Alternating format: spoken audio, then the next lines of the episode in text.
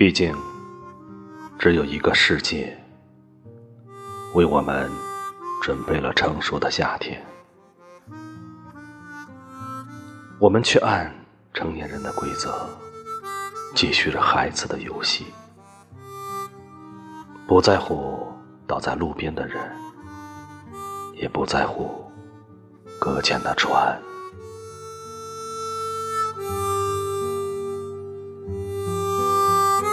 然而，造福于恋人的阳光，也在劳动者的脊背上铺下漆黑而疲倦的夜晚。即使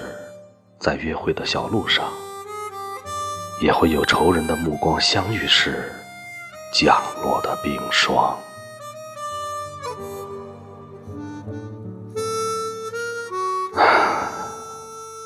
这不再是一个简单的故事，